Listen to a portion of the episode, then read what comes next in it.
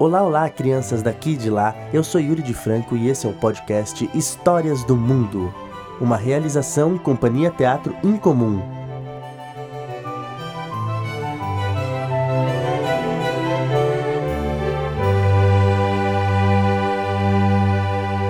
O macaco e a banana.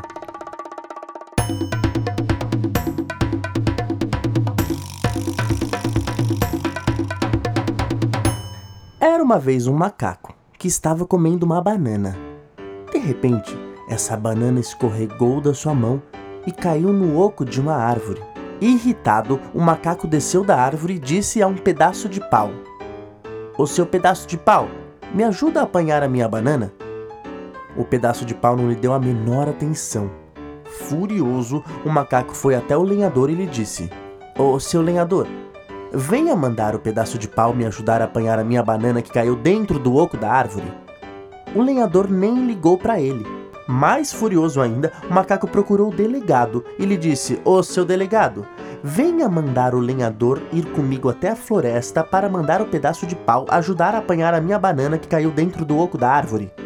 O delegado não obedeceu o macaco então foi até o rei pedir para que ele mandasse o delegado mandar o lenhador até a floresta para mandar o um pedaço de pau ajudar a apanhar a banana que tinha caído no oco da árvore. O rei não lhe deu a menor atenção. O macaco então foi até a rainha. A rainha não lhe deu ouvidos. O macaco então foi até o rato pedir para que ele roesse a roupa da rainha, e o rato recusou a atender. O macaco foi até o gato pedir para que ele comesse o rato. O gato estava nem aí para ele. O macaco então foi até o cachorro pedir para que ele mordesse o gato. O cachorro não quis. O macaco então foi até a onça pedir para que ela comesse o cachorro. A onça não respondeu. O macaco foi até o caçador pedir para que ele matasse a onça. O caçador se negou a obedecer. O macaco então foi até a morte. A morte sentiu uma certa pena do macaco e ameaçou o caçador, que procurou a onça, que perseguiu o cachorro, que seguiu o gato que atormentou o rato, que roeu a roupa da rainha, que mandou no rei, que ordenou ao delegado, que chamou o lenhador, que mandou o pedaço de pau ajudar o macaco, que tirou a banana do oco da árvore e finalmente comeu a banana.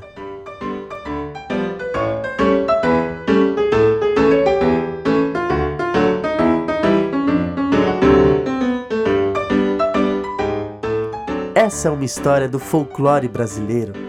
Você pode encontrar ela em vários livros. Essa que eu li para vocês é de um livro que se chama Lá Vem História, escrito por Heloísa Prieto, da Companhia das Letrinhas.